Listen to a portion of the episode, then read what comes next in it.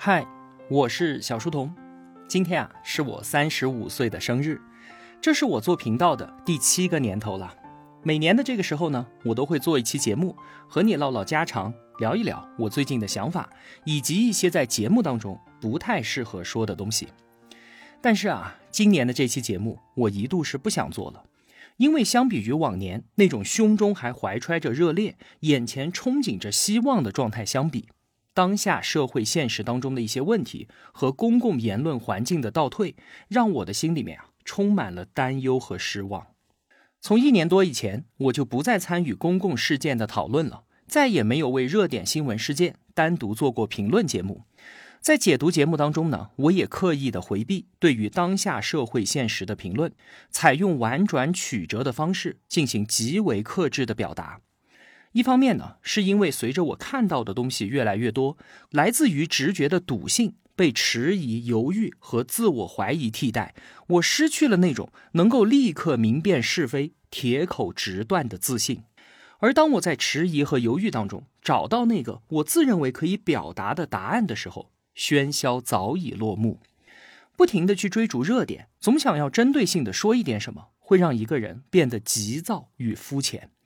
我希望啊，我做的每一期节目，在过了一段时间，过了几年之后，再回来听，依然是基于理性思考的，依然是符合基本逻辑的，依然能够让听众有所收获和启迪，而不是一味的迎合当下人们快意恩仇的情绪宣泄。更重要的另一方面呢，是因为啊，原本宽松的公共言论环境正在迅速的收紧，对于不同声音的包容正在逐渐的丧失。那些我一度极为欣赏的公共知识分子们，也正在一个接一个的从大众的视野当中消失。而当年我正是因为被他们所吸引，想要去探究更多的事实，想要更好的理解这个世界，想要和他们一样做一个理性和清醒的人。才有了这个相伴多年的频道。那个时候，我们为自己所取得的举世瞩目的成就感到无比的自豪，在骄傲的总结着成功经验的同时，我们也在冷静的反思着自身的不足。而只要有这份谨慎在，有这份反思在，就能够令人安心，因为它能够确保我们不会再走回头路，不会再犯历史上犯过的错误。它能够帮助我们修正方向，确保我们是行进在正确的道路上。仅凭这一点，就足以让很多人对未来充满希望与乐观。因此啊，当时还流行过一个词，叫做“理性乐观派”。可是，一旦没有了理性的保驾护航，这种乐观就呈现为一种不着边际的盲目和自大。渐渐的，冷静的反思和善意的批评被指责为错误的站位和恶意的诋毁，就被排挤到了主流之外。取而代之的是什么？是只讲立场、不顾事实、一味迎合，甚至是煽动民众情绪的声音。我们都读过。勒庞的乌合之众知道群体缺乏理性思辨能力，呈现为一种盲从的状态，很容易就被简单粗暴的、极端狂热的、口号式的、易于传播的内容所蛊惑。群体的情感强烈而极端，支持很快就会变成崇拜，而厌恶一旦产生，很快就会变成仇恨。那些有幸能够站在聚光灯下的人，他们不仅不用事实和逻辑去弥合信息差、消解群体狂热造成的恶劣影响，反而利用群体的缺陷挑动民族情绪，宣扬对立、仇恨，甚至是战争，从而虏获了大量的追随者，掌握更大的话语权，为自身谋取利益。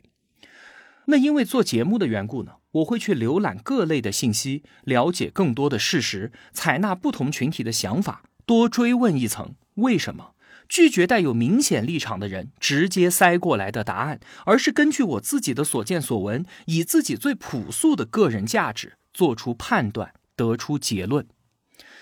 我发现，对于当下很多的事情，我自己得出的结论跟所谓的主流观点都不一样。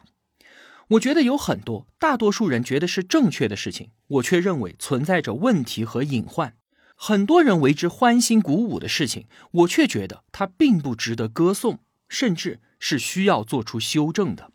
这让我自己显得是如此的格格不入与不合时宜。我明显的感受到，我们继承了很多传统文化当中糟粕的东西，比如对于个人权利的漠视，对于强权的崇拜，对于弱者的轻蔑，这阻碍着人与人之间的尊重和平等的交往。比如人格当中强烈的自卑所导致的外在的傲慢与自大，阻碍着我们对多元价值观的接纳和对国际社会的融入。再比如说，只讲立场不问对错，只谈关系。不论规则，这成为我们向现代文明法治社会迈进的沉重的负担。而与此同时呢，我们身处的环境与制度正在助长与放大这些问题。而这一切的一切，都让我有一种深深的无力感。传统文化如同脚下的大地般坚实，也如同身上的枷锁般沉重。在我的耳边啊，总是有一个声音在劝诫我。他说。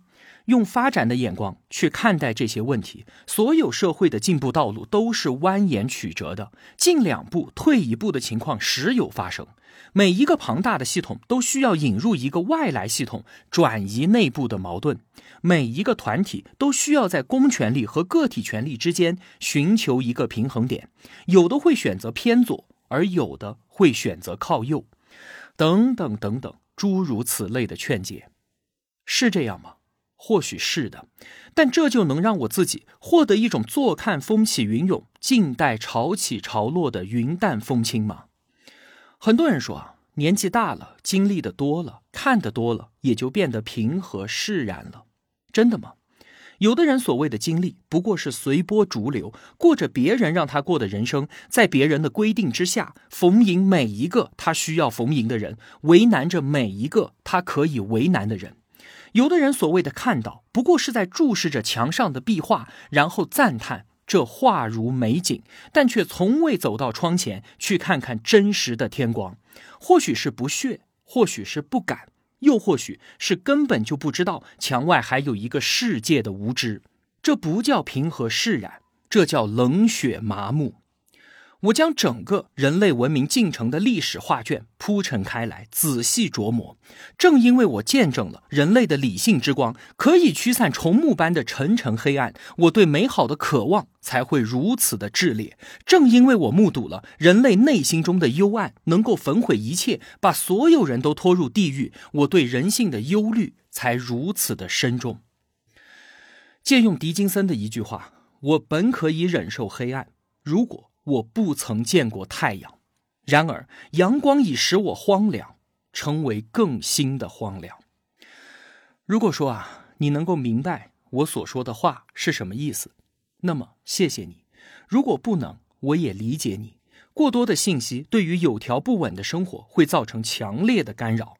接受相对单一的信息，认同相对简单的价值观，在最大的程度上达成自洽，才是一个普通人正常且舒适的生活方式。如果说啊，你觉得我是在无病呻吟，也没有关系，权且当我自说自话吧。那既然过去我很少聊时事话题，今天我就和你从当下的一些事儿聊起吧。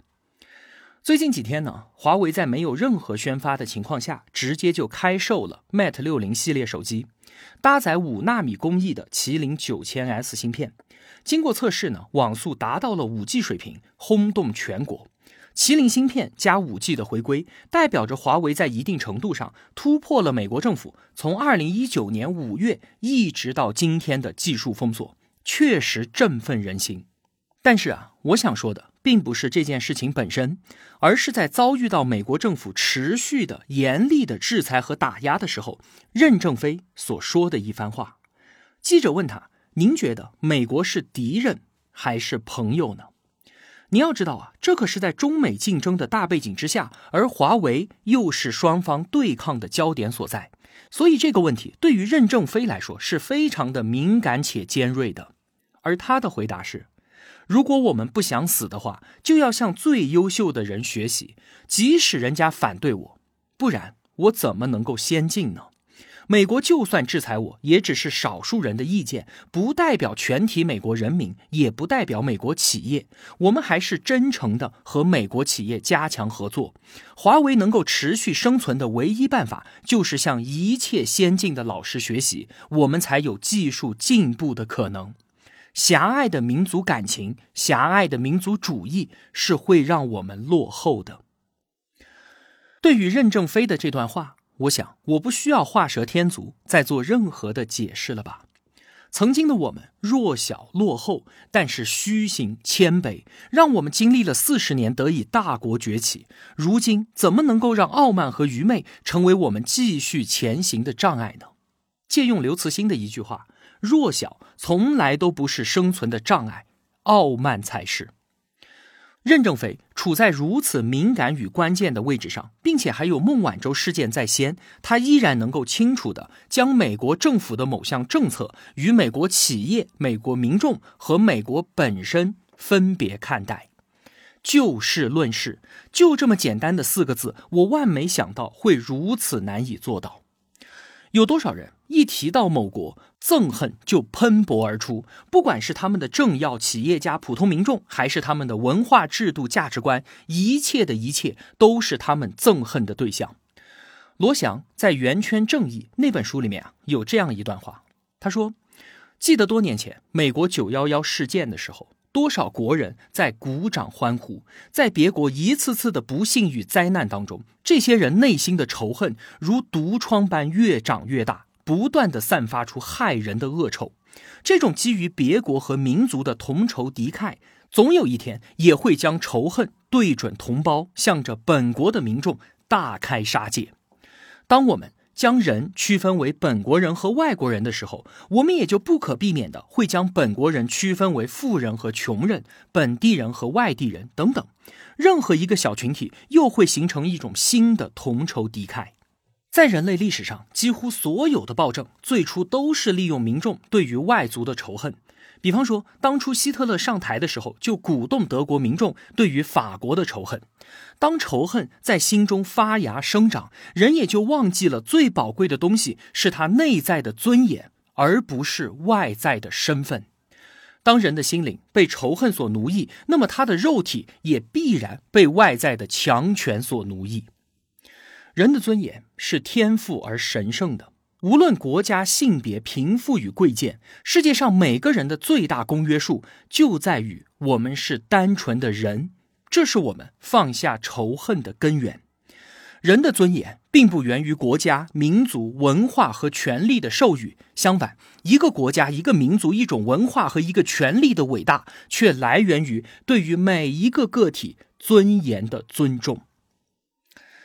最近啊，在短视频平台上面有一个主题特别火，叫做“让世界看到东方的美”。年轻的中国姑娘们打扮精致，穿着我们的古代汉服，去到世界上各个国家，像是英国、法国、意大利、韩国，当然也有日本。他们去到当地繁华的大街上，向路人展示我们的古代服饰，赢得网友纷纷点赞。太棒了！我们就应该在世界面前自信地展示我们的文化之美，这有问题吗？当然没有，我也跟着点赞。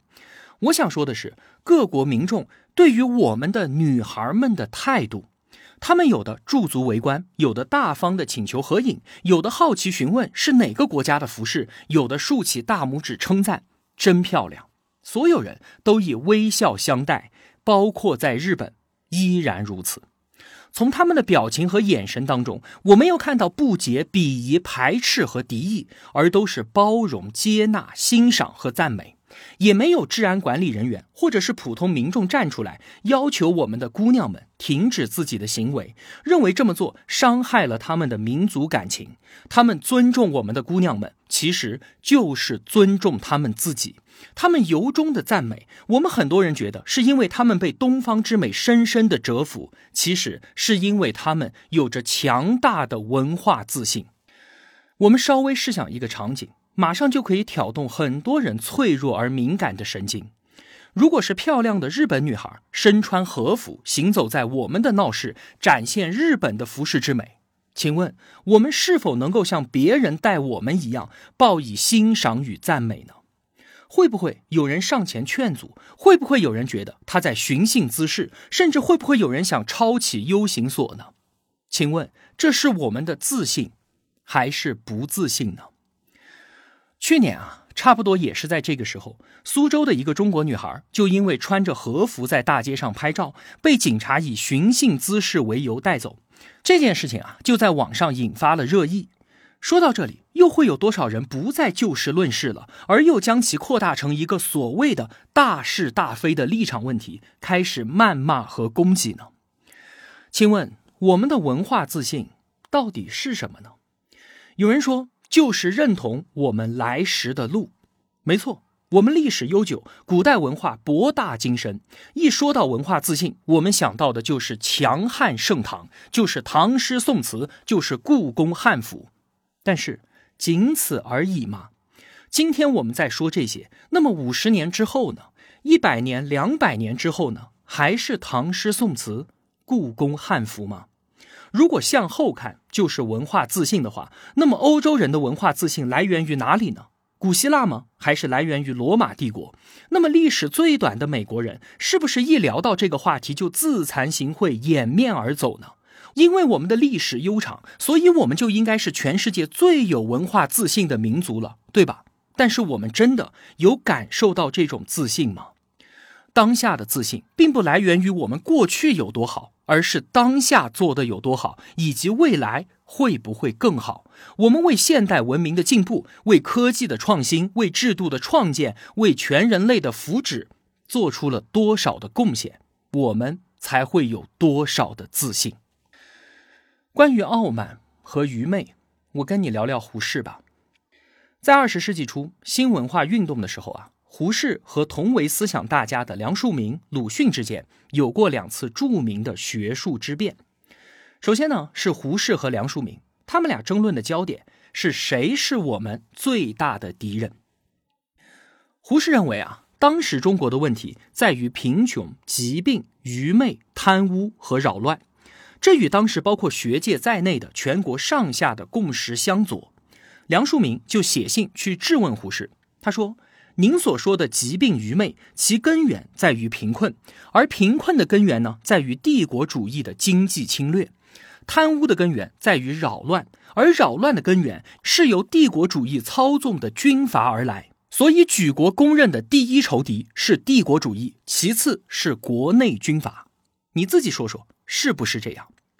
而胡适反问道：“什么都归结于帝国主义，那么张献忠、洪秀全之祸，死了这么多人？”归结于谁呢？鸦片固然是由外国引进，为何世界上其他长进的民族不蒙其害？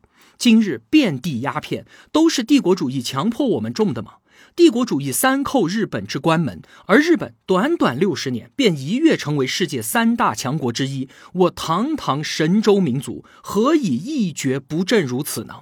其中症结究竟在何处？岂是将所有责任推到洋鬼子身上？便可了事呢？胡适之问，振聋发聩。古希腊有一位历史学家提出过修昔底德陷阱。他说，一个新的大国崛起，必然会挑战现存大国的地位，而现存大国呢，也就必然回应这种挑战。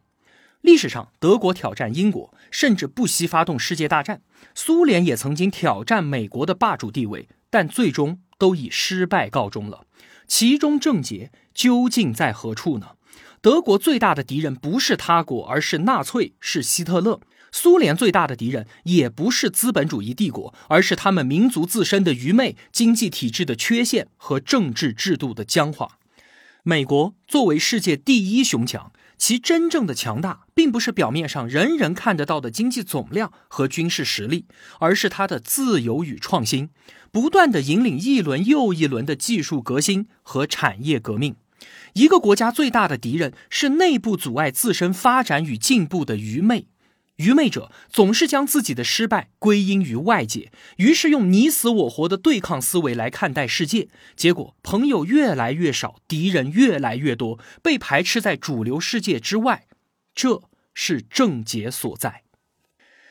你觉得这么说在理吗？我们再来看看胡适和鲁迅的争论，他们的争论焦点到底是什么导致了中国的落后？鲁迅认为啊，问题出在人身上。中国落后的根源就是国人素质低下。他用文学作品揭露民族的劣根性，塑造了阿 Q、孔乙己等等的人物形象，深入人心。他认为啊，中华民族的精神底层是丑陋不堪的，喜欢占小便宜，一盘散沙，不团结，喜欢内斗，没有反抗意识，甘做奴隶，麻木不仁，见死不救，甚至落井下石。所以呢，出路在于唤醒民众，开启民智。而胡适呢，他也同意国人素质低下，这确实是没错的。但是问题还可以进一步追问，那又是什么造成了国民素质的低下呢？是数千年的专制制度，愚民、弱民、平民才有利其统治。王者之国富其民，霸者之国富其势，无道之国才富其国。几千年来，朝代更替就没有富其民的王者之国，霸者之国也是寥寥无几，而尽是无道之国。绝大多数人心中的中国历史，只是王侯将相的历史，满眼尽是权力斗争与征服，而无视普通百姓的生命、自由与幸福。古代中国从来就没有国富民强的观念，有的只是国富兵强和国富民贫。统治者从来不把百姓当人，使其终日挣扎于温饱，无法接受教育，也就不可能具备理性思维，进而导致国民普遍的愚昧无知。任何一个民族在这样的残酷专制之下，都不可能具备活力。所以，问题的根源并不在于中华民族身上，而在制度上面。因此，想要开启民智，想要根除愚昧，出路在于建立良好的制度。在我们的历史上，仅有三次思想大解放。第一次，春秋战国，诸子百家群星璀璨；最后一次，就是他们所处的民国，中国近现代最重要的思想大家全部集中于此，大师辈出。而中间一次，魏晋南北朝，这三个时间段都有一个共同的特点：因为中央集权瓦解，思想禁锢的枷锁才得以打开。胡适和鲁迅两位都是被供奉在民国文化圣坛上的思想大师，你觉得谁更能说服你呢？胡适出生在光绪十七年，也就是一八九一年。从小呢，他就在私塾里面接受了完整的中国传统教育，打下了扎实的国学功底。辛亥革命前一年，十九岁的胡适就以公派留学生的身份远赴美国，先后在康奈尔大学和哥伦比亚大学学习哲学。七年之后回国受聘北京大学教授。因此啊，东西方两种文化在他身上发生了深度的交汇融合。在中国的古代先贤当中，对他影响最大的有两个人，一个是主张兼爱非攻的墨子，另一个是主张以道佐人主者，不以兵强天下。兵者，不祥之器的老子，这两个人都明确的反对暴力和战争。胡适去到美国之后，学校安排他生活在基督教青年协会主席的家里面，他接触到了基督教，接纳了基督教当中和平、宽容、爱邻如己的价值观。虽然啊，他并不信教，但却是当时收藏中文圣经最多的人。由此可见，其受影响之深。东西方文化当中共通的仁爱、包容、珍视和平、反对战争的理念，共同塑造了胡适的价值观。所以啊，后来他回到国内，即便是身处激荡年代，他也不改自己的温和与克制，既不激进也不消极，始终保持着从容平和的文人风骨。因此呢，我才能够在胡适身上不断的看到一种与当时所谓的主流观点相悖的难得的孤立的清醒。话说啊，在五四运动期间，尽管胡适被誉为五四运动旗手，但他当时啊是反对学生搞政治运动的。在他看来，学生就应该好好念书，为将来成为民族栋梁做准备，而不是丢下书本上街游行，荒废学业。这样的言论放在今天，会有多少人觉得他弃家国命运、民族大义于不顾？还有，在一九三一年，日本侵占了我国的东三省，从这个时候到一九三七年卢沟桥事变，抗战全面爆发之间，还有六年的时间。而这期间呢，有一个选择就横在了所有国人的面前，那就是要不要与日本开战。胡适当时啊是坚决反对宣战的。他清楚地看到敌我之间的差距。日本是一个已经完成了工业化的现代国家，而我们还是一个前现代化的农业国。对日宣战，无异于以卵击石。日本占领了东三省，已经成为了一个既定事实了。那我们不妨和苏联一样，承认伪满洲国，与日本签订和平条约，为自己争取发展的宝贵时间。待时机成熟，再与其一较高下。今天很多人听到这番言论，是不是就要开骂了？一寸山河一寸血，寸土必争不相让啊！跟日本人签和平条约，简直就是汉奸卖国贼。可是，空有一腔热血，再怎么高喊打倒帝国主义，又有什么用呢？胡适不仅有清醒的认识，他还有高瞻远瞩的战略眼光。在一九三五年的时候，他就下了一个判断，他说：“我们想要打败日本，必须要把美国人给拉进来。”三年之后，他受民国政府委托，远赴美国担任中国驻美大使。当年啊，他在留学美国的时候，就完全融入了美国的上流社会，有着不错的声望与人脉，算是美国人最了解的一个中国人。而且，他和时任美国总统的罗斯福还曾经是哥伦比亚大学的同班同学。那借着这层关系，他就多次拜访罗斯福，为中国争取支持。担任驻美大使期间，他四处演讲，呼吁同样热爱自由与民主的中美两国一同抗击日本法西斯。这在相当的程度上改变了美国民众对于中国和日本的态度。又过了三年，日本偷袭珍珠港，太平洋战争爆发，美国正式参战。为什么我要和你聊胡适呢？因为他展现出了一个真正的知识分子该有的样子。讲事实，明是非。他的务实、客观、温和、克制、从容、冷静和清醒，哪一样不比愤青们的狂热与愤怒来得更有力量呢？在这里啊，我想给你讲一个小故事。话说，日本偷袭珍珠港之后，美国举国震怒，罗斯福总统就向国会递交对日宣战的申请。参议院八十二票全票通过，而在众议院三百八十八票支持，四十一票弃权，一票反对。投出这张唯一的反对票的是当时美国国会首位女议员，她叫做珍妮特·兰金。作为反对一切战争的和平主义者，蓝金站起来说：“我是一个女人，不能参加战争。我也反对把任何人送上战场。”国会中立刻爆发出了一片嘘声。而这张反对票也激怒了当时的美国民众。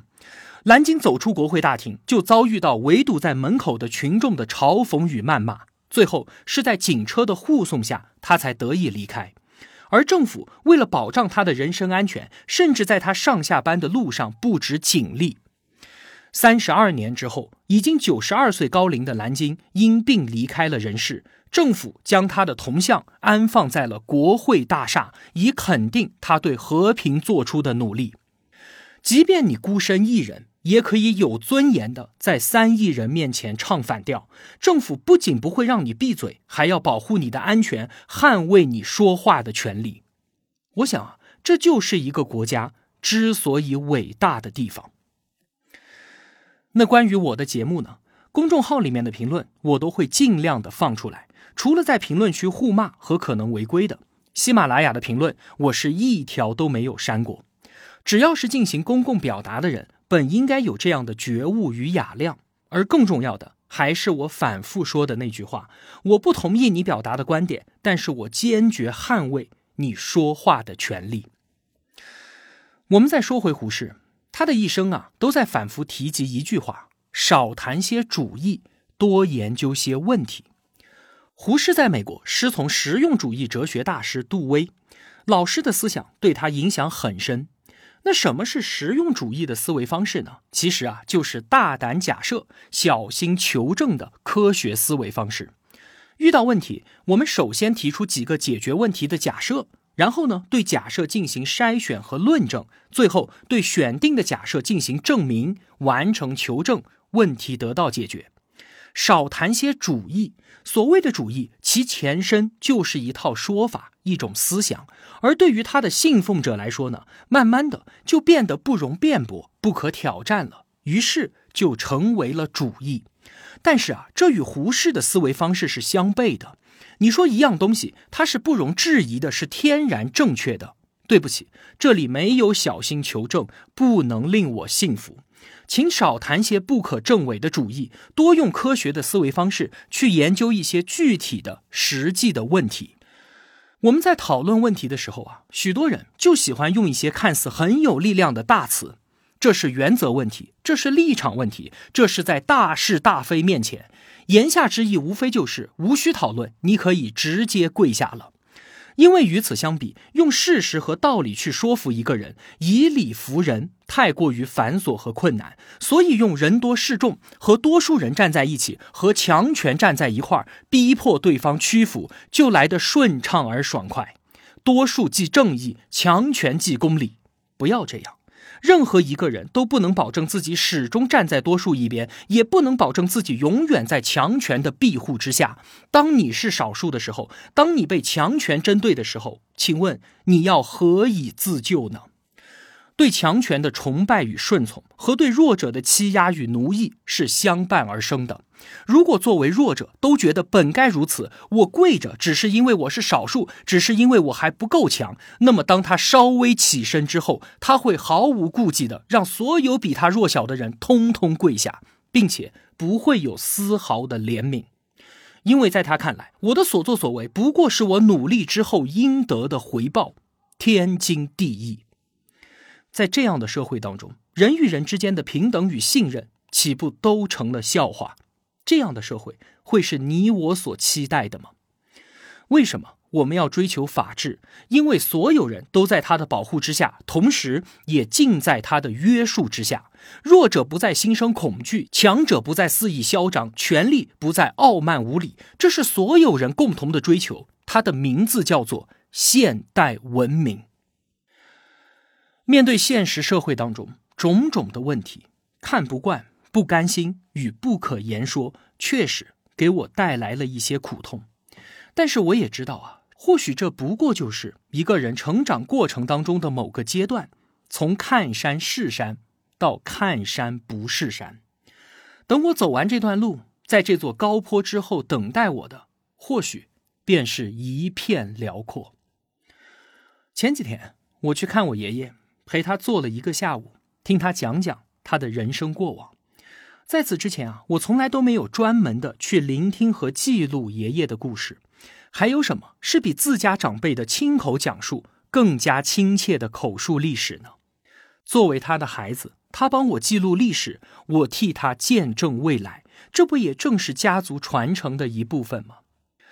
我奶奶还在的时候啊，我并没有意识到我该去做这件事情。现在想想。也挺遗憾的。我爷爷今年八十七岁了。抗战结束的时候，他还小；建国之后没多久，他就只身一人从哈尔滨来到了云南。从那个年代走过来的人，吃过的苦、挨过的饿、受过的穷、经历过的动荡，怎么会少得了呢？而令我意外的是啊，在谈及过往的时候，爷爷对于那个时代，对于当时的环境，没有愤怒，没有怨恨。甚至就连一句指责和抱怨都没有。当时种种的苦难，如今都已沦为笑谈。他一边说，一边哈哈大笑。他谈及最多的是在遭遇困难的时候，别人对他的帮助，以及在别人有难的时候，他如何施以援手。言语中充满了人与人之间的温柔、善良与含情脉脉。虽然啊，爷爷并没有直接表明。走过这一生，什么才是最重要的？什么才是最值得珍惜的？但其实他已然告诉我了。我知道那些年发生过些什么事儿，但是我爷爷脸上的笑容，远比我所知道的一切真实来得更加的真实。我并没有跟爷爷说我自己的困惑，但他的言语却在一定程度上消解了我的困惑，也让我对罗曼·罗兰的那句话。有了更加感同身受的认识，这个世界上只有一种英雄主义，那就是在认清生活的真相之后，依然热爱生活。小书童，三十五岁，生日快乐！